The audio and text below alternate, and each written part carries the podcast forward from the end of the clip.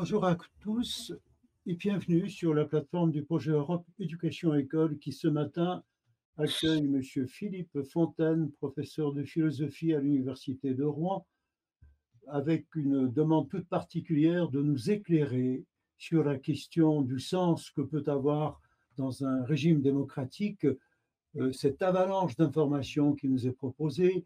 Est-ce que c'est un avantage euh, réel pour former l'esprit critique des uns et des autres, ou est-ce que c'est quelque chose qui étouffe euh, cette volonté de penser par soi-même? Cher Philippe, si vous permettez, nous allons poursuivre un peu nos questions qui se sont euh, manifestées au cours de la première partie de ce programme et d'ici à un quart d'heure, nous reprendrons l'exposé tel que vous l'avez prévu. D'accord? Tout à fait. Donc, euh, je me tourne vers Antoine Châtelet, qui professeur de philosophie au lycée Jean-Pierre Vernant à Sèvres, qui fait partie de notre équipe rapprochée, qui gère également la régie avec Jean-Luc Gaffard. Cher Antoine, je te laisse la parole et je n'oublie pas Tracy, euh, Christophe, qui est à l'arrière-plan avec ses questions. D'abord Antoine. Merci à vous. Euh, Philippe, vous connaissez mon penchant pour les jeux de mots et euh, on parlait de, des normes qui, évoluent. Moi, je, dirais les normes évoluent au sens euh, adjectif. Euh, mais une vraie question se pose, euh, comme elle se pose à moi en tant que père d'enfants qui ont à peu près le même âge que Laura. Quand, je parle avec mes enfants ou mes étudiants et les élèves sur cette avalanche d'informations, euh, ils me le disent immédiatement, mais précisément, cette avalanche nous, nous force à, trouver des pistes euh, pour est et nous force et aiguise notre esprit critique.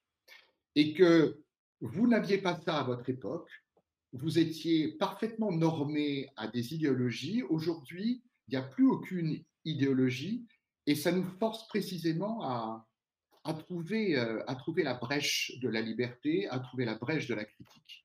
Autrement dit, le chaos euh, nous force à l'ordre et, à la critique et à faire le tri, euh, comme l'est l'étymologie du mot critique. Qu'est-ce que vous pensez de, de cette rétorque-là? Ah bah, c'est une, une rétorque qui me, qui me fait plaisir, qui me, comment dirais-je, qui me donne un, peu, un peu d'optimisme d'une certaine façon, évidemment. Je, je, suis très content que, que, des jeunes répondent cela. Je... Alors, comment vous dire, est-ce que est-ce c'est le cas de, de, tous les jeunes gens aujourd'hui que de répondre cela? Est-ce que c'est pas le propre de peut-être d'une minorité? Est-ce que c'est pas le propre Alors, cette, question euh, m'intéresse beaucoup parce qu'au fond, elle va me permettre très facilement de faire le, lien avec la deuxième partie de mon exposé, puisque comme je l'ai indiqué tout à l'heure, en commençant, euh, il fallait euh, observer, je crois, une bipartition, c'est-à-dire d'une part une analyse objective de l'information telle qu'elle nous est infligée, j'ai envie de dire aujourd'hui, et puis la deuxième partie que je vais commencer tout de suite, plutôt du côté subjectif. Alors, qu'est-ce qu'on appelle le côté subjectif? Bah, C'est exactement ce à quoi vous venez de, faire allusion. Hein. Mmh. C'est-à-dire, quel est le, quel est l'individu qui, reçoit aujourd'hui euh, ces informations? Euh, j'espère que, cette réaction euh, dont vous faites état est, partagée par, par une immense majorité de jeunes aujourd'hui.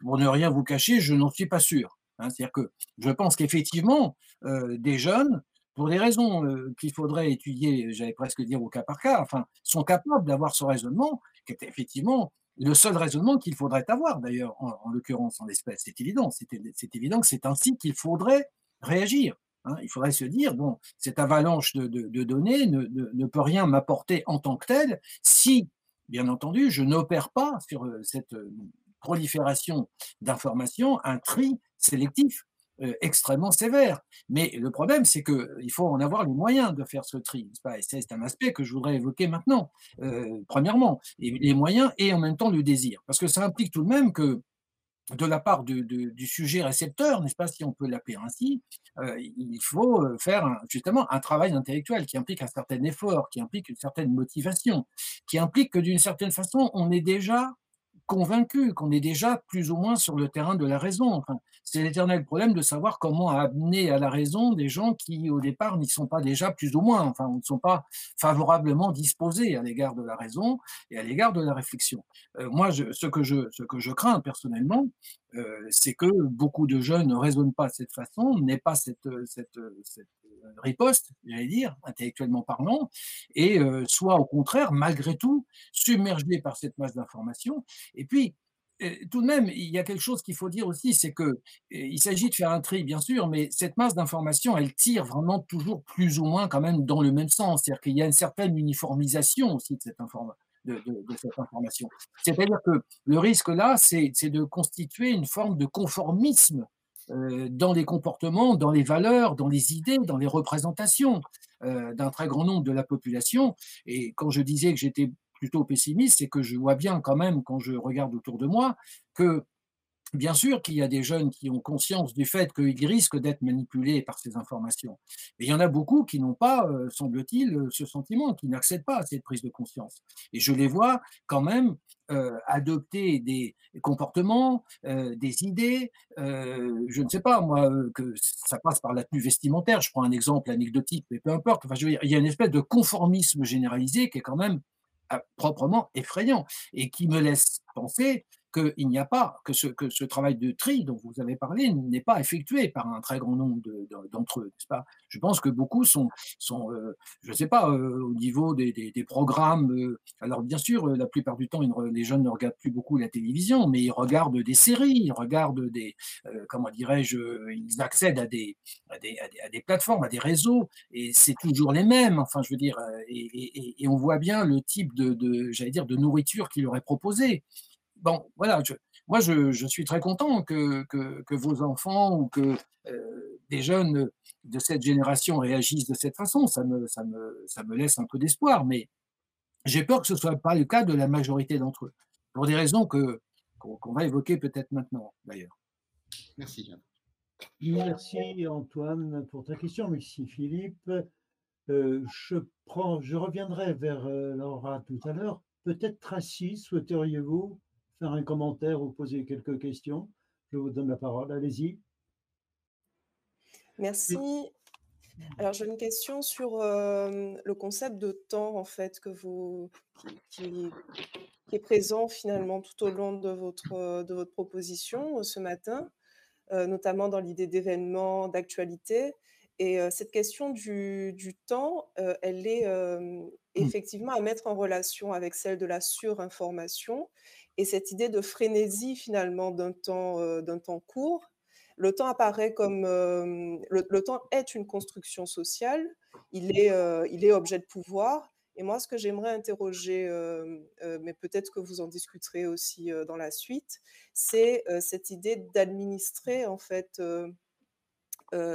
l'idée démocratique, c'est-à-dire on est en accord sur une idée démocratique en théorie, mais en pratique, comment faire exister en fait cette, cette idée et, il semble y avoir des, divergences dans son administration.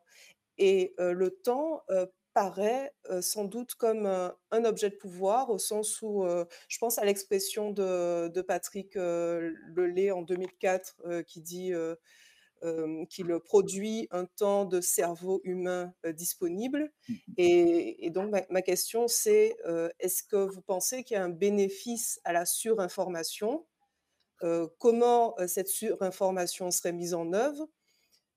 Vous, vous, évoquez la technologie. Est-ce que ce serait une des pistes à, à, envisager Et qui serait bénéficiaire, en fait, de cette surinformation si elle est produite? Merci beaucoup pour votre question qui, comment vous dire, je, pense, bon, je, crois que c'est à peu près clair, j'espère, l'ensemble de mon propos vise plutôt à montrer que cette surinformation n'est pas bénéfique pour répondre très précisément à votre question. Je pense qu'elle ne l'est pas. Bon, euh, c'est pas sans rapport d'ailleurs avec la question d'Antoine tout à l'heure, euh, qui euh, semblait considérer que chez certains jeunes, elle pourrait l'être cette surinformation bénéfique au sens où elle les inciterait du, du même coup parce qu'ils auraient conscience du fait qu'il y a un danger, en quelque sorte, intellectuel, pourrait-on dire, dans cette surinformation et que par conséquent, il faut la prendre avec précaution, avec des pincettes et qu'il faut faire un tri sélectif extrêmement sévère. Mais comme je, comme, comme je viens de, répondre à Antoine, je pense que ce n'est pas forcément le cas de l'ensemble des, de, de, des récepteurs, si on peut dire, de cette information. Donc je pense, moi, je ne pense pas que la surinformation soit bénéfique de toute façon. Ça, ça me paraît évident. Et alors, il se trouve que vous avez fait allusion à la fameuse, la fameuse sortie de, de Patrick Lelay. Je n'ai pas eu le temps d'en parler, mais évidemment, je pourrais en parler. J'avais relevé cette citation dans mon, dans mon texte, euh, c'est quelque chose quand même d'assez effarant parce que il faudrait la citer complètement. Enfin, euh, je ne vais pas perdre le temps de, la retrouver si vous voulez parce que mon texte est assez long, mais euh, Patrick Lelay dit effectivement que son travail en tant que directeur de chaîne, c'est de, de capturer le temps de cerveau, euh, c'est de capturer par tous les moyens possibles euh, l'attention du téléspectateur. Et que son, objectif, c'est de, de capturer, enfin, c'est le temps de cerveau disponible du téléspectateur moyen. Et il ajoute ceci, il dit, nous vendons du temps, ça répond à votre question, parce qu'en effet, le temps, c'est important. Nous vendons du temps à Coca-Cola, disait-il à l'époque, hein, si on regarde bien la citation dans son ensemble. C'est quand même assez hallucinant. C'est quand même un directeur de chaîne de télévision qui s'exprime de cette façon. C'est-à-dire dit, quelqu'un qui se vante de, capturer l'attention, hein, parce qu'il y, a un hold-up attentionnel, selon la très bonne formule d'ailleurs de Gérald Bronner, entre parenthèses, qui a aussi écrit un livre très intéressant sur cette question. Il y a un hold-up attentionnel, c'est-à-dire qu'on capture, tous les moyens sont bons pour capturer l'attention du téléspectateur et, euh, et l'amener à quoi faire au fond hein euh, le, principe, c'est la publicité, l'amener à acheter un certain nombre de produits euh, qui sont euh, vantés par la publicité. C'est-à-dire que, si vous voulez, ici, on a un directeur de chaîne qui considère que la, vocation de la télévision, alors après, il faut discuter, hein, ça dépend, qu'est-ce qu'on attend de la télévision Que pense-t-on de cet instrument qui, là aussi, est tout à fait, pourrait être prodigieux, je veux dire, extrêmement intéressant justement dans le travail de diffusion de la culture, dans le travail d'accès du plus grand nombre à une certaine forme de culture, etc. Que pense-t-on de la télévision? Que pense-t-on de l'évolution de la télévision? Est-ce qu'on considère que la vocation d'une chaîne de télévision, c'est de faire un maximum de publicité, c'est de capturer, c'est de, captiver, capturer, capter l'attention des téléspectateurs pour leur faire acheter un certain nombre de produits et gagner de l'argent grâce à la publicité? C'est la question de fond je pense que là, euh, euh, bah, les, choses, sont moins clairement dites, avec, euh, avec beaucoup de cynisme d'ailleurs, mais au moins les choses sont claires et nous savons à quoi, nous attendre, n'est-ce pas, lorsque nous regardons la télévision. Vous voyez bien qu'aujourd'hui, par exemple, vous ne pouvez plus jamais regarder un programme sans qu'il soit entrelardé de coupures publicitaires, etc. C'est la même chose d'ailleurs sur Internet, avec les vidéos et ainsi de suite. Donc nous sommes absolument massacrés par la publicité, qui est la forme moderne évidemment de la propagande. Donc, euh, je, pense que, comment vous dire, l'administration du temps, oui, le temps est extrêmement important dans la mesure où le temps, c'est de l'argent. c'est le cas de le dire. Et donc, il y a un certain nombre de gens dont la préoccupation essentielle est de faire de l'argent avec le temps. Et pour cela, il faut que, euh, alors, c'est pas quelque chose qui passe par une réflexion approfondie euh, de la part du sujet récepteur, c'est plutôt le fait de capturer son attention, de captiver, c'est en rapport avec ce que j'ai dit tout à l'heure sur la prévalence euh, donnée à, l'affectif sur le rationnel. Hein, en utilisant les émotions, en utilisant des choses euh, spectaculaires. Enfin, il faut faire le buzz, hein, comme on dit aujourd'hui. Vous connaissez mieux que moi sans doute ces expressions-là. Il faut faire le buzz sur Internet. Il faut faire le buzz dans les émissions de télévision. Il y en a certaines euh, que je ne citerai pas, n'est-ce pas, qui sont particulièrement réputées pour, euh, pour créer des mini-scandales, pour, enfin, pour laisser les, les invités s'exprimer là aussi de façon totalement libre, c'est-à-dire que c'est, dire qu'on peut dire tout et n'importe quoi, et y compris euh, des choses euh, évidemment inacceptables en démocratie, mais c'est pas grave, enfin, etc., etc. Donc voilà. Donc oui, l'administration du temps, euh, le temps, c'est quelque chose d'extrêmement important. C'est faut qu'elle le dire. Merci. Est-ce que Tracy a une deuxième question, puisque je voudrais revenir ensuite à Varsovie et conclure cette partie de discussion. Si vous souhaitiez compléter, Tracy. Je vous laisse l'antenne. Alors, je souhaitais, hem, heu, revenir sur l'idée de quand j'évoquais le bénéfice, mais le mot était peut-être, heu, mal choisi, c'était vraiment, dans l'idée de, quel intérêt, en fait, on peut trouver à, à proposer ce type de programme et de et laisser faire, en fait, cette surinformation sur dans dans les médias? Est-ce qu'il y a un intérêt, politique, en fait, à cela? C'était, c'était, l'idée, en fait, de la question. Oui, oui. Bah, c'est toute la question qu'on peut effectivement se poser, heu, en fin de compte. C'est toute la question qu'on peut se poser. Pourquoi pourquoi justement cette, avalanche d'informations? Heu, heu, il y a certainement un bénéfice, mais bénéfice pour qui? C'est ça la question, hein. Qui profite de la situation? Et je crois que, c'est le sens de mon propos et du thème sur lequel on m'a demandé de réfléchir. Est-ce que est-ce que cette, est-ce que si nous arrivons à nous mettre d'accord sur le fait que cette surinformation n'est pas pas pas bonne, n'est pas profitable intellectuellement parlant, hein. C'est-à-dire dans dans les termes mêmes de l'information, c'est-à-dire est-ce que cette surabondance de l'information nous informe, si je puis dire, là aussi pour jouer sur les mots, hein? Est-ce que nous sommes mieux informés? Est-ce que nous sommes informés dans le sens vrai que le mot devrait avoir, si dans la mesure même où nous sommes, heu, submergés en quelque sorte, assommés, n'est-ce pas, par cette avalanche d'informations? La question est là. Et si nous répondons non, si nous disons: «Non, nous ne sommes pas nous ne sommes pas mieux armés intellectuellement parce que nous sommes surinformés et que trop d'informations tue l'information», hein, pour plagier une formule célèbre, alors à ce moment-là, en effet, nous devons nous demander à qui profite le crime. En effet, c'est-à-dire qui a intérêt, qui peut avoir intérêt, hein, à faire en sorte que les gens soient saturés d'informations, heu, avec d'ailleurs des conséquences, heu, bon, que j'ai pas le temps d'évoquer, mais qui sont il y a quelque chose d'anxiogène aussi, entre parenthèses, hein, heu, pour le pour les pour les sujets récepteurs. Il y a quelque chose d'anxiogène, c'est-à-dire que parce que, bien sûr, il y a les jeunes gens, heu, heu, intelligents, j'allais dire, heu, qu'évoquait Antoine tout à l'heure, mais, qui eux, sont capables, semble-t-il, de prendre un certain recul et de se défendre en quelque sorte, d'avoir une bonne immunité, si je puis dire, par rapport à cela. Mais il y a beaucoup de gens qui sont qui vivent très mal le fait d'être saturés par cet excès d'informations, hein. Et il y a des phénomènes d'anxiété, des phénomènes dépressifs. C'est pas seulement le le l'épidémie de Covid qui crée une anxiété sourde dans notre société, hein. Et et d'addiction et d'addiction aussi. et bien sûr, et l'addiction, bah oui, alors ça aussi, il faudrait évidemment en parler, bien sûr. Et l'addiction n'est quand même pas le meilleur symbole de la liberté, bien entendu. Et et tout ça donc heu, oui, moi moi je crois qu'il y a une surinformation et que cette surinformation n'est pas, n'est n'est pas n'est pas là par hasard. C'est-à-dire qu'il y a il y a évidemment alors après on va nous dire: «Bah oui, mais vous, heu, vous vous voyez le le le diable partout, vous faites partie des complotistes», enfin et cetera. Non, c'est simplement le fait qu'il y a un système heu, dont la valeur fondamentale, c'est le capital, c'est l'argent et tous les moyens sont bons aujourd'hui pour confisquer en quelque sorte des moyens, heu, qui pourraient servir à des fins culturelles et même ces moyens qui pourraient servir à des fins culturelles sont malheureusement, heu, phagocytés par, des impératifs, économiques, qui sont ceux de la publicité, qui sont ceux de l'argent et cetera. On pourrait donner de très, très nombreux exemples. Cher Philippe, nous réfléchirons sans doute encore un petit peu sur l'exigence, heu, d'esprit critique.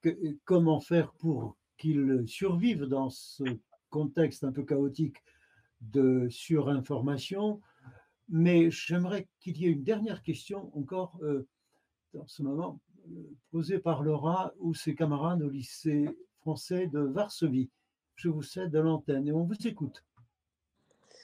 Heu, oui, donc je crois que, ma question est parce qu'en ce qui, heu, en ce que j'ai compris, et heu, la conclusion que j'ai tirée, c'est qu'il nous faut, en soi, une approche, heu, un peu cartésien, donc mettre en doute, ce ce qui nous est proposé et il y a les individus qui le font, les jeunes individus, heu, qui le font et heu, qui adaptent cette, heu, position vis-à-vis les médias et vis-à-vis le les informations qui sont présentées. Mais je crois que c'est à l'échelle, plutôt, d'un être humain individuel. Et ma question est: est-ce qu'il est possible, sachant que les médias constituent dans notre monde, heu une plateforme qui pourrait véritablement servir afin de faire le bien, afin d'améliorer notre monde, notre humanité en général. et donc, est-ce que vous croyez, monsieur, qu'il est possible de créer un, juste milieu ou de revenir à une forme des médias, euh, une forme, euh, disons, plus pure, euh, où il est, où on, rencontre la prioritisation de, des informations qui pourraient améliorer notre humanité. Peut-être pas améliorer, mais même dans à une petite échelle, changer les vies des individus pour, positivement. Est-ce que ce retour est possible, ou peut-être pas le retour, mais même la création, parce que je ne sais pas si il existait un moment où c'était complètement et purement où l'information sur était, priorité, euh, était une priorité. Donc, ma question est, si je peux me permettre, est-ce qu'il est possible de créer les médias qui constituent les médias une forme pure sans cette surinformation Merci Laura. Merci. Merci. Je vais essayer de répondre euh, rapidement à votre question. Je, je comment vous dire euh, bien, bien entendu que ce serait possible de créer des médias qui ne, qui ne soient pas euh, soumis, enfin, qui ne soient pas affectés, si vous voulez, par les, alors, je dirais par les défauts actuels. En même temps, je serais tenté de dire que les médias, il n'est pas nécessaire de les créer parce qu'au fond, ils sont déjà là sont déjà là, les médias. C'est-à-dire qu'on euh, vient de parler de la télévision, euh, Internet, etc., euh, la presse, les journaux, tout ce que vous voulez, les médias existent déjà. Donc la question, c'est toujours le même problème, la question n'est pas celle du, moyen, n'est pas celle de la technique, la question est, de, celle des, fins auxquelles on fait servir, auxquelles on décide de faire servir ces différents médias. Donc moi, évidemment, j'appellerai de mes voeux, je serai tout à fait d'accord avec vous, bien entendu, vous pensez bien que j'appellerais de mes voeux.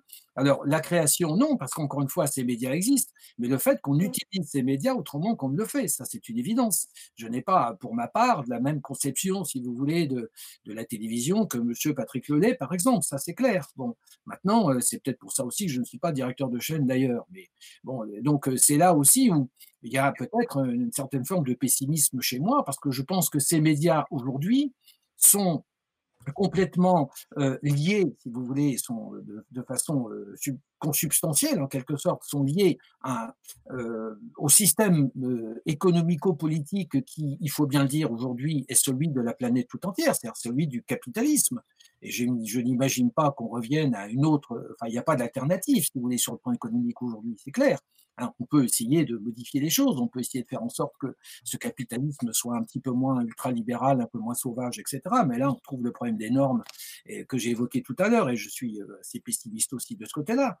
Donc je pense que oui, je, partage votre, votre, votre espoir, qui est peut-être utopique, que euh, qu'on puisse un jour arriver à une régularisation des choses qui fasse que ces médias euh, servent véritablement à l'éducation des peuples, euh, comme on disait au, grand siècle. Mais pour vous parler franchement, je n'y crois pas vraiment. De telle sorte que la, réponse à votre question serait dans la deuxième partie de mon exposé, que je vais peut-être faire maintenant, parce que le temps passe.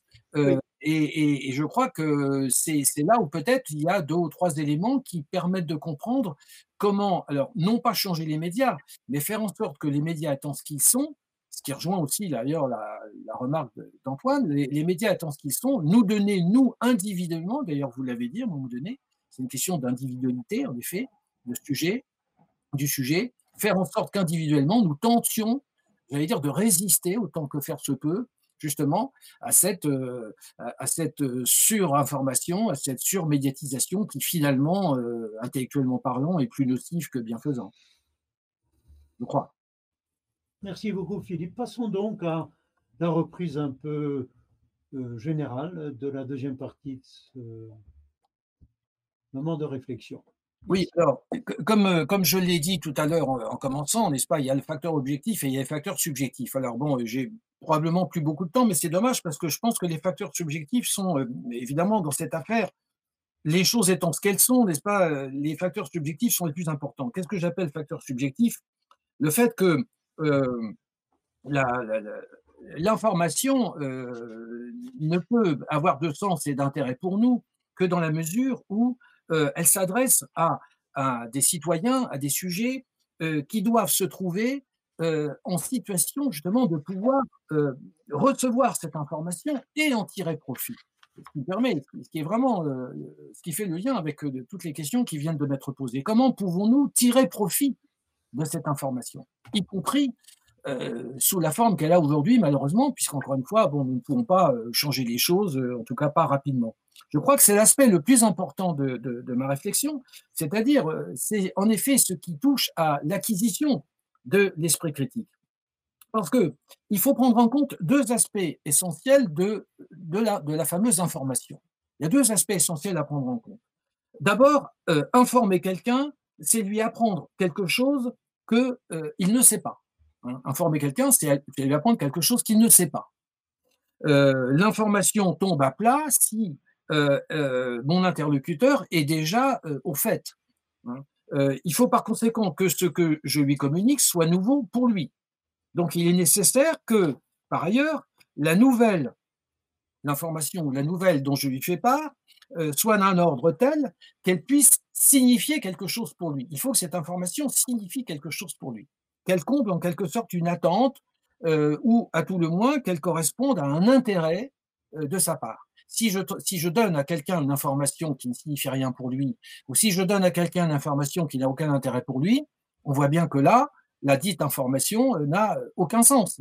Ça ne sert strictement à rien. Et ce type d'information, du coup, on peut en effet les multiplier à l'infini euh, ça ne changera strictement rien euh, quant à l'acquisition du sujet récepteur d'une culture ou d'une connaissance. Autrement dit, euh, si je dis à un aborigène, c'est un exemple que j'ai trouvé chez, Michel Guérin, n'est-ce pas, qui à un moment donné fait allusion à cette question aussi, il dit, si je dis à un aborigène d'une peuplade reculée que le gouvernement des Pays-Bas a changé son ministre de l'Industrie, il y a toutes les chances pour que cette information, entre guillemets, ne soit pas reçue. Bon, autrement dit, dit-il, la nouveauté ne suffit pas à définir l'information. Et vous voyez, là, il y a un effet pervers que j'évoquais tout à l'heure sur la, la, consécration du présent, sur l'idée de nouveauté qui sera essentielle, sur la fameuse actualité, les news, comme on dit. Pas tout ça, ce sont des termes qui portent un sens très important. Euh, la nouveauté ne, suffit pas à définir l'information. Et il ajoute, on constate au contraire qu'une hétérogénéité pure du message transmis par rapport au destinataire, c'est-à-dire si le message est hétérogène, c'est-à-dire n'a strictement rien à voir avec le destinataire, alors cette, cette information, ce message s'annule aussitôt. Bon. Et il ajoute ceci, qui est très important, et ce que je voudrais développer un instant, il dit l'énonciation, c'est-à-dire l'énonciation, la transmission de l'information, l'énonciation du message, si vous préférez, doit donc rencontrer un savoir, sous-entendu chez le sujet récepteur, celui qui reçoit, doit donc rencontrer un savoir et s'appuyer sur des cadres, entre parenthèses, mentaux, culturels, spatio-temporels antérieurs. Donc c'est la formule est excellente, et là vraiment, je crois que Michel Guérin, ce philosophe, met le doigt sur un aspect essentiel. C'est-à-dire que cette information que vous recevez, elle n'a de sens, elle n'a d'intérêt, elle va vous apporter quelque chose. Et là, on est vraiment, encore une fois, en rapport avec les questions qui m'ont été posées. Euh, cette information ne va vous apporter quelque chose que si Premièrement, elle rencontre un savoir, c'est-à-dire que si vous avez déjà vous-même une certaine forme de savoir, ça je vais y revenir, ça me paraît très important, et que si elle peut par conséquent s'appuyer sur des cadres antérieurs, des cadres antérieurs, c'est-à-dire quelque chose que vous possédez déjà par devers vous, hein, c'est-à-dire euh, des cadres mentaux, c'est-à-dire une certaine structure mentale, une certaine, disposition d'esprit, des cadres culturels, spatio-temporels, c'est-à-dire au fond une certaine culture, n'ayons pas peur des mots, euh, que vous avez et qui et qui, à, l'aune de laquelle, évidemment, vous allez pouvoir faire justement cette fameuse analyse de l'information, ce fameux tri que nous avons évoqué tout à l'heure. Autrement dit, ce qui est important, c'est de bien comprendre que l'efficacité de la réception de l'information, Et c'est ça la question. La question n'est pas dans le quantitatif. On peut nous abreuver d'informations. Si ces informations ne nous apportent rien, si elles n'ont aucun intérêt pour nous, ou si nous ne savons pas les, les, décrypter, ou si nous n'avons pas les, les, prérequis, comme on disait à une certaine époque, hein, euh, culturels, euh, intellectuels, euh, pour précisément être capable de traiter ces informations, alors ces informations ne signifient rien, elles sont nulles et non avenues. Donc l'efficacité de la réception de l'information, son utilité pour le destinataire, sont donc conditionnées par ce que l'on peut euh, supposer chez le destinataire comme compétence euh, en termes de, de procès d'intellection ou de constitution théorique. Si je ne suis pas capable de ce procès d'intellection ou de constitution théorique, si je n'ai pas cette culture, eh bien, je ne pourrais pas euh, traiter cette information. Mais le, le, problème est ancien. À une certaine époque, on disait c'est formidable, Internet, il y a tout. Il y a tout c'est une, euh, enfin toutes les connaissances, euh, toutes les connaissances sont là et, et donc nous les avons toutes sous la main. Oui, mais le problème c'est que encore faut-il quand vous vous posez une question savoir où est-ce qu'il faut aller chercher l'information. Et, chacun sait, pour en avoir fait l'expérience, que quand vous tapez une demande sur Google, etc., on ne répond pas forcément directement à votre question si vous n'êtes pas capable de la préciser d'une manière extrêmement importante et on vous refile un certain nombre de choses dont vous n'avez rien à faire, mais qui ont un rapport euh, plus ou moins vague et imprécis avec la question que vous avez posée, ou avec la notion, ou avec le terme que vous avez posé. Hein, parce que le terme peut renvoyer euh, évidemment à une foule de. c'est un phénomène d'arborescence, si vous voulez. Donc on voit bien que le chercheur, c'est quelqu'un qui. c'est Pas, le chercheur n'est pas seulement quelqu'un qui cherche, c'est quelqu'un qui sait ce qu'il cherche et qui sait éventuellement où il peut espérer trouver la réponse à euh, la question qui se pose. Et vous voyez bien que, mais ça veut dire que s'il sait ça, ça veut dire qu'il a déjà par devers lui un certain acquis. Ça veut dire qu'il est déjà compétent, c'est déjà un expert dans sa propre discipline. Et lui va savoir où il faut aller chercher des informations sur Internet si on a besoin, par exemple. Voyez Mais quelqu'un qui n'a pas cette culture de base, il en sera incapable. Et, et alors, on s'aperçoit à ce moment-là que cette merveilleuse base de données, cette extraordinaire encyclopédie mondiale et ainsi de suite, ce que vous voudrez, hein, avec cette espèce d'enthousiasme qui a salué euh, l'avènement d'Internet, pour un certain nombre d'individus, ça ne signifie strictement rien, indépendamment bien sûr du fait que euh, Wikipédia ne remplacera jamais, bien entendu, euh, l'encyclopédia universaliste ou Britannica, etc. Enfin bon, des, choses qui ont été écrites par des gens euh, extrêmement compétents. Donc, vous voyez, là, il y a vraiment un problème qui est euh, de la, qualité, en quelque sorte, du contexte récepteur. Euh, Michel Guérin ajoute un peu plus loin, il dit, il dit que l'information, par conséquent, suppose une dialectique du savoir et du non-savoir. Ça, c'est très intéressant. Une dialectique du savoir et du non-savoir. C'est-à-dire que pour être informé, je dois quand même, pour être informé, je dois quand même en savoir assez, en savoir suffisamment pour recevoir l'information. C'est-à-dire que, et ça c'est un point important, et, et, là encore, on voit à quel point la, surinformation euh, est absurde, parce que c'est pas, encore une fois, en, en, abreuvant les gens d'informations, s'ils ne savent pas quoi en faire, s'ils ne savent pas à quoi elle correspond, s'ils ne les comprennent pas, s'ils n'ont pas les moyens de la traiter, si elle n'a aucun intérêt pour eux, tout cela ne sert à rien. Ils sont simplement abrutis, si vous me permettez l'expression, n'est-ce pas? Et oui, là, on peut parler d'asphyxie, bien entendu, intellectuelle, d'une espèce de, de, neutralisation des fonctions cognitives. Et là, on peut en effet se poser beaucoup de questions sur, euh, du type de celle qui m'a été posée très gentiment tout à l'heure, sur la question de savoir ce qu'il y a derrière tout ça, s'il n'y a pas une, intention, quel est le projet global qu'il y a derrière le, fait de, finalement d'asphyxier intellectuellement les gens, de les, de les saturer d'informations, euh, au point qu'ils ne savent plus quoi en faire et qu'ils ne savent plus quoi penser, c'est le cas de le dire, au sens le plus radical du terme. Donc pour être informé, je dois en savoir assez pour recevoir l'information, pour l'interpréter. Une information doit être interprétée. Tout à l'heure, je disais que l'information aujourd'hui, c'est souvent une succession de faits. Oui, mais le seul problème, c'est qu'un fait, qu'est-ce que c'est qu'un fait? D'abord, ça peut être tout et n'importe quoi, premièrement, ça peut n'avoir aucun intérêt. Puis deuxièmement, un fait euh, doit systématiquement être interprété, doit faire l'objet d'une interprétation. Un fait n'est jamais porteur en lui-même de sa propre signification. Et puis, il y avait aussi ce que Bachelard, euh, Gaston Bachelard appelait, euh, enfin, Bachelard disait, les faits sont faits. Enfin, la formule est bien connue. Les faits sont faits. C'est-à-dire que le fait, c'est aussi ce que vous en avez fait. C'est-à-dire que le fait, il est fabriqué. Hein. L'idée que, l'idée que le fait, c'est quelque chose qui s'impose à vous comme une vérité absolue, c'est absurde. Ça ne veut rien dire. Hein. Le fait, c'est quelque chose que vous avez fabriqué complètement, n'est-ce pas? Donc exactement comme les journalistes quand ils se réunissent en, quand la rédaction du journal télévisé du soir se, réunit, pas dans les bureaux avant, de passer à l'antenne, eh ben, on réfléchit au sujet qu'on va traiter. Mais pourquoi est-ce qu'on traite ces, sujets-là? Pourquoi est-ce qu'on laisse de côté d'autres sujets? Pourquoi est-ce que justement on va, traiter des sujets parfaitement anecdotiques, et puis ne, euh, ne, pas parler de ce qui se passe ailleurs dans le monde et qui est parfois euh, beaucoup plus important, euh, terrible ou abominable, etc. Donc les faits sont faits, si vous voulez. Donc le fait doit être un, interprété. C'est pas parce que on, nous bombarde de faits que nous comprenons mieux le monde et notre situation dans le monde. C'est même peut-être plutôt le contraire. Hein. nous sommes littéralement assommés, nous sommes engloutis en quelque sorte sous les faits. Donc, s'il est vrai, dit-il, euh, je cite toujours Michel Guérin, que l'information s'ajoute à mon capital de connaissances, il demeure d'un autre côté que c'est le savoir acquis qui valorise l'information. L'information n'a de sens que par le savoir acquis, c'est-à-dire par ce que je sais déjà, parce que je sais déjà. Il ne faut pas oublier que l'information relie deux, deux éléments. Il y a deux contextes dans l'information. Il y a l'information d'un côté et il y a donc il y a l'énonciation du, message, si je puis dire, et puis en face, il y a le sujet récepteur. Et c'est évidemment ça qui est extrêmement important. Et au bout du compte, ce qui compte, ce qui compte moins, c'est le contenu du message que l'intérêt, euh, c'est l'opportunité qu'il représente pour le sujet récepteur, c'est l'intérêt qu'il euh, représente pour lui. C'est-à-dire, euh, donc tout est, tout est lié à la capacité de, du côté du sujet récepteur de médiatiser en quelque, en quelque sorte euh, l'information. Et donc c'est là où il faut disposer d'une certaine théorie.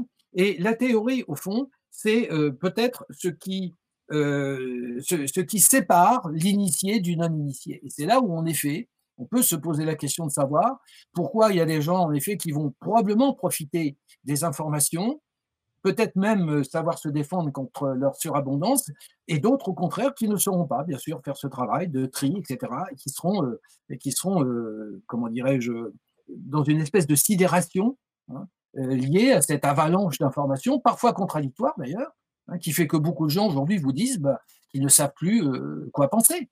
Euh, tout à l'heure, j'ai parlé de la démocratie comme dissolution des repères de la certitude. C'est le bon côté, en effet, de la démocratie, encore une fois, puisque nous ne sommes plus surplombés par une transcendance qui nous imposerait ces valeurs, mais en même temps, c'est le côté aussi, euh, c'est l'effet pervers, n'est-ce pas, de cette vertu qui est que nous sommes renvoyés à nous-mêmes.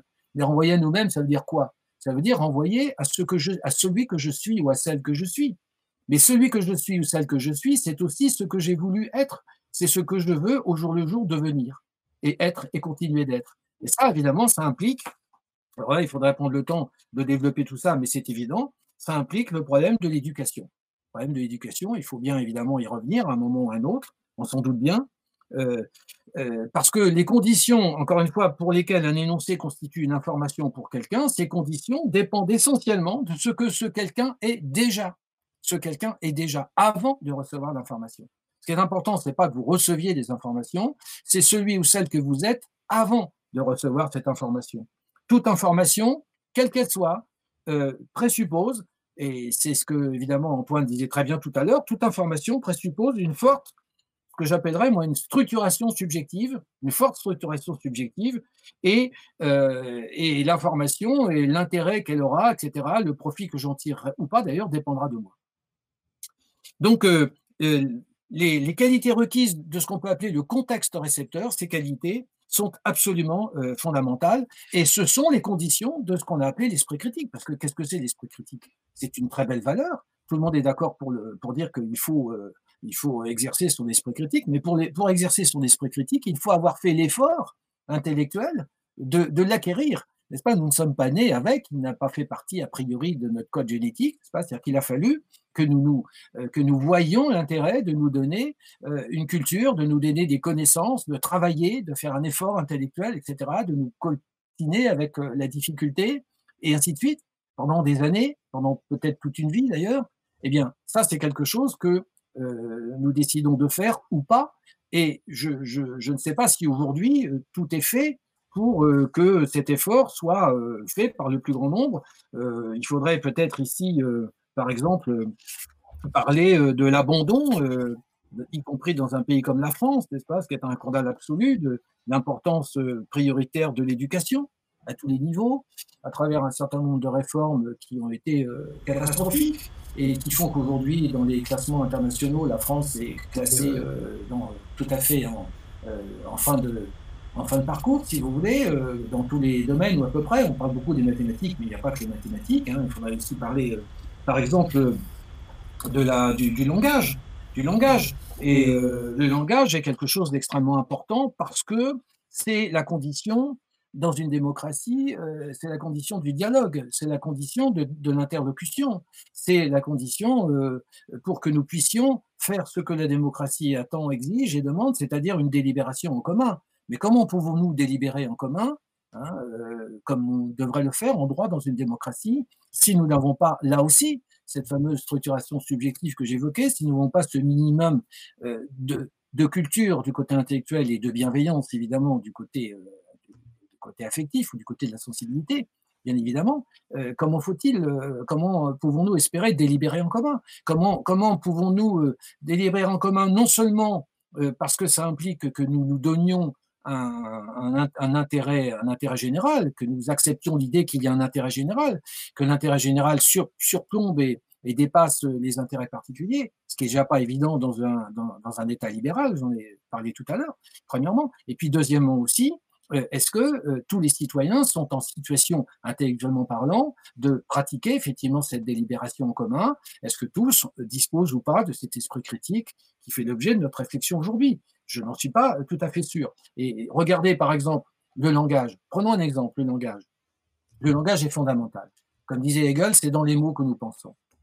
Et le niveau de langage, le niveau de vocabulaire, le stock terminologique, la capacité, la, connaissance de la syntaxe, la connaissance de la, de la grammaire, tout ce que vous voudrez, de l'orthographe et ainsi de suite, pour une langue comme la nôtre, puisque c'est notre langue, c'est absolument fondamental. C'est pas seulement fondamental pour briller dans les salons, c'est aussi fondamental pour penser. Hein. Euh, je rappelle le mot de Hegel, c'est dans les mots que nous pensons. Et chez Merleau-Ponty, vous avez dans la phénologie de la perception un remarquable chapitre sur le corps et, euh, et, l'expression, la parole et l'expression, où il montre bien qu'il y a une relation étroite entre la pensée et le langage. Nous ne pouvons penser que ce pourquoi nous avons euh, des mots, n'est-ce pas? Donc il reprend et il approfondit très bien, n'est-ce pas? Il dit le sens s'informe, le sens s'informe dans la parole. Là, il y a aussi l'idée de s'informer, vous voyez, mais pas tout à fait dans le sens de l'information actuellement. Le sens s'informe dans la parole. Donc euh, le langage, c'est fondamental. Or, le langage, regardons un instant ce qui se passe aujourd'hui avec le langage. Le langage est massacré, si vous me permettez l'expression. Et il est massacré la langue française est massacrée, y compris d'ailleurs, y compris et au premier chef, par ceux qui sont regardés, écoutés tous les jours par des millions de gens. C'est-à-dire les animateurs, les, les, journalistes, les présentateurs de télévision. Écoutez, si vous avez un minimum de culture de langue française, regardez comment on parle de ces gens-là. Hein. on pose une question, on ne pose jamais la question sur le style interrogatif. C'est une affirmation. Hein, etc. C'est un, massacre perpétuel. La France, elle, etc., etc., etc., la, répétition euh, du, sujet, ainsi, on n'en finirait pas. Hein, c'est un florilège.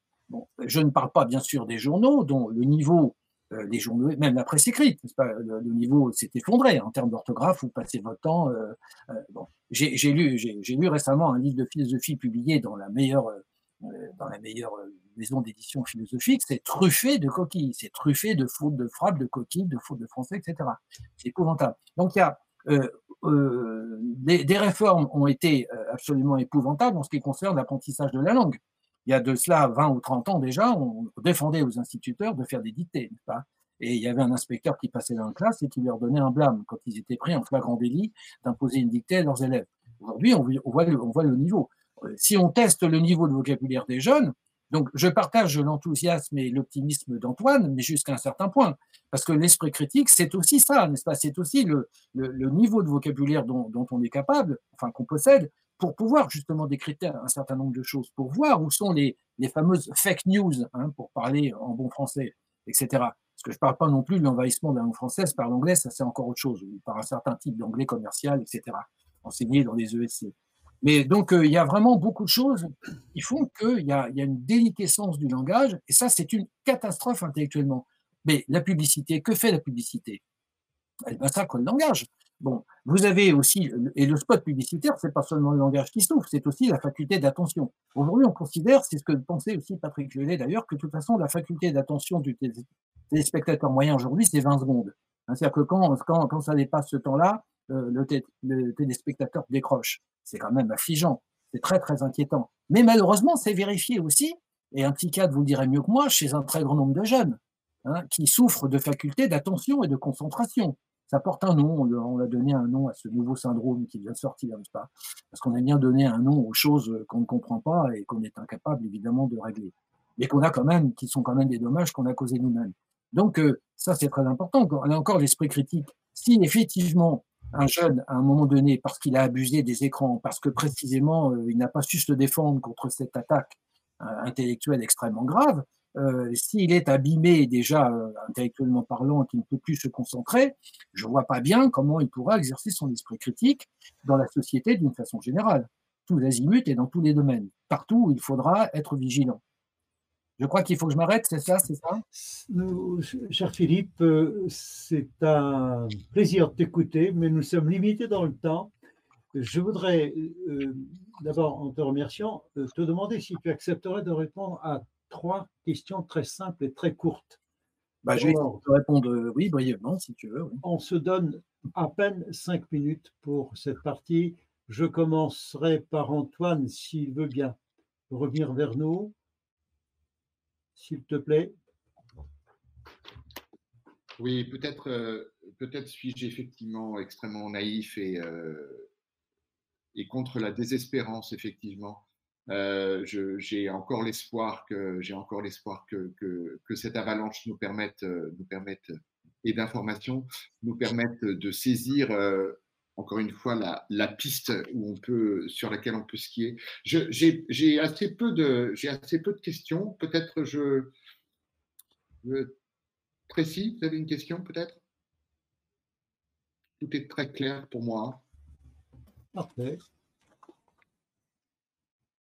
Laura, s'il vous plaît, prenez l'antenne. Oui. Euh, est-il possible, monsieur, en effet, d'admettre que les médias euh, d'aujourd'hui et ce phénomène de surinformation constituent euh, une sorte d'un reflet d'une forme des passions négatives d'un être humain? Que euh, une sorte de voyeurisme que euh, comprennent les médias euh, et la création de cette société du spectacle. Pourrions-nous qualifier ces aspects de adapter à la réponse à nos passions négatives, une forme de passion négative d'un être humain. À la pulsion de mort, vous voulez dire Un petit peu Chez Freud? Oui, peut-être euh, une sorte, aussi une sorte de divertissement de la réflexion sur notre condition mortelle aussi, mais...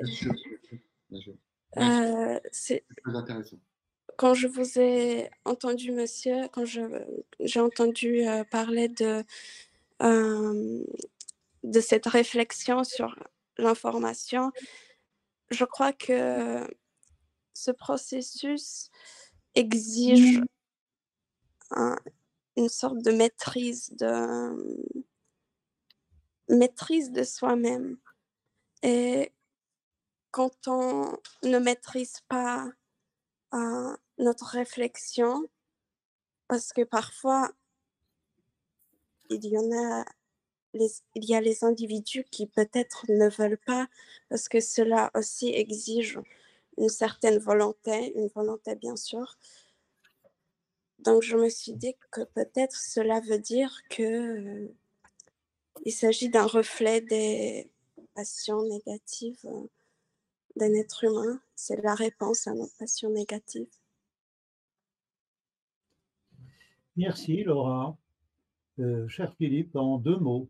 Oui, en deux mots. Bah, en deux mots, je, je, J'adhère complètement à ce que vous venez de dire, évidemment. Je suis tout à fait d'accord avec vous. Euh, je crois qu'il faut partir, il faut, il, faut commencer, euh, enfin, il faut partir du, du, commencement. Le commencement, c'est en effet l'être humain. Vous avez raison de le rappeler. Cet être humain, il est complexe. Nous savons depuis euh, les origines de la philosophie qui n'a cessé de réfléchir là-dessus, sur le fait que l'être humain n'est pas d'un seul bloc, n'est pas monolithique et surtout qu'il n'est pas pure raison Bien entendu, c'est ce que les philosophes nous enseignent depuis l'Antiquité.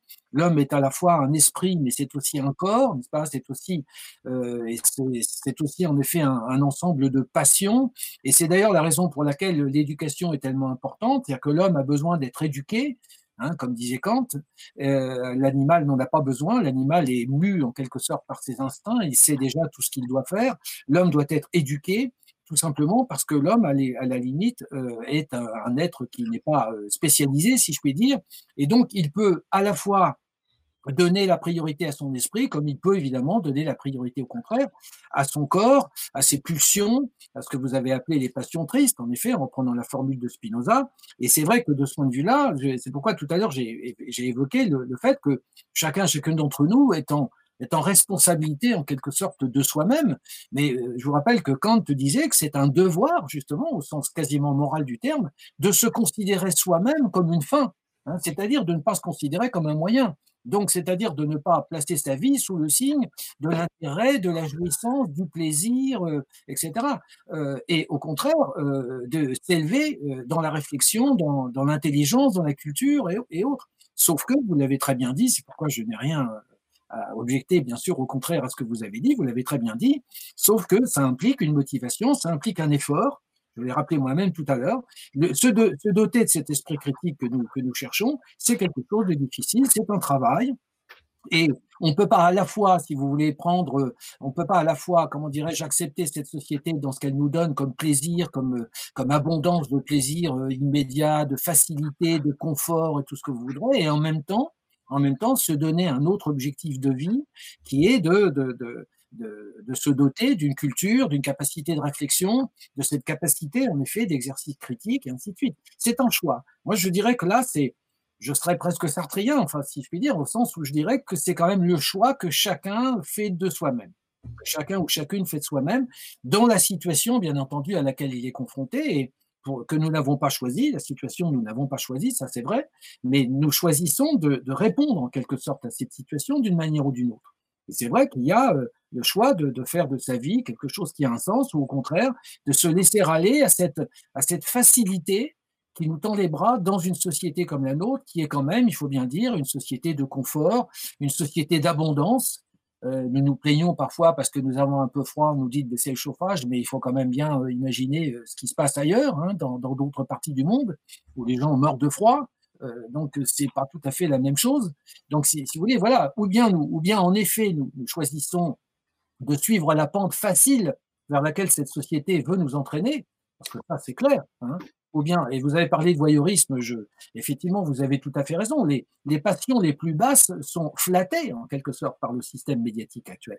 Ça, c'est clair. Regardez, euh, au, niveau des, vidéos, qu'est-ce qui a le plus de succès? Les choses qui sont les plus trash, comme on dit, pas? Et on sait très bien que si on veut faire de l'audimat pour les émissions de télévision, c'est la même chose il faut qu'il y ait des, des, empoignades sur le plateau, il faut qu'il il faut qu'il se passe quelque chose qui est généralement euh, délétère, n'est-ce pas, quelque chose de, l'ordre. Oui, on, exploite la pulsion voyeuriste, euh, la pulsion. Euh, bon, Antoine parlait de la pulsion de mort. bon, il faudrait s'interroger sur ce qu'il y a derrière tout ça. En effet, c'est-à-dire que il y, a, une sorte de, disqualification de l'être humain dans, le sens où on, on veut le, le, ramener, si je puis dire, à, à ce qu'il y a aux, pulsions, je ne dis pas les instincts, mais aux pulsions les plus basses qui sont en lui. Et ça, c'est très difficile de, résister à cela pour quelqu'un qui, justement, ne sait pas au préalable. Donc, c'est le cercle vicieux, hein, c'est le serpent qui se prend la queue, comme on dit. Quelqu'un qui ne s'est pas déjà, toujours déjà doté des, des, moyens qui vont lui permettre de résister. Donc, il y a les gens qui vont pouvoir résister et ceux qui ne pourront pas. Et ça, c'est comment faire pour donner à ceux qui, au départ, n'ont pas assez de culture, comment faire pour la leur donner? D'où le problème de l'éducation que évoqué tout à l'heure. Mais ça, c'est une autre histoire. Problème à la fois d'éducation au niveau subjectif et puis au niveau objectif, euh, effectivement, régulation régulation de ce qui se passe sur les réseaux sociaux, sur les plateformes, etc., au niveau des médias. Mais alors là, euh, grande question, je l'ai évoqué tout à l'heure, problème juridique, problème de droit international, extrêmement difficile à mettre en place et extrêmement difficile à faire respecter. Cher Philippe, un très grand merci pour cette euh, matinée de réflexion, mais vraiment fondamentale pour comprendre un petit peu ce qui se passe aujourd'hui dans notre monde tellement imprégné par les médias. Je suis très heureux de te remercier au nom donc de toute notre équipe, de nos collègues du lycée français de Varsovie. Euh, Tracy Christophe, elle se joint à moi sans doute. Je suis désolé, nous n'avons techniquement pas le droit de dépasser euh, le quart d'heure qui arrive. Euh, tout ce moment de réflexion sera disponible donc en vidéo d'ici quelques jours et en podcast sur notre site internet et sur plusieurs plateformes de podcast et nous prolongerons évidemment la réflexion sur la désinformation cette fois-ci à partir du 12 janvier. Je vous souhaite la bienvenue sur notre plateforme et sachez que c'est le sens même de nos initiatives de partager avec vous ce qu'il y a de plus pertinent pour euh, comprendre à la fois nos responsabilités, nos engagements et peut-être un petit peu le, sens de nos pauvres existences, n'est-ce pas Antoine? Tu dis un merci à Philippe. Bien sûr, merci Philippe. À vous. Merci à vous.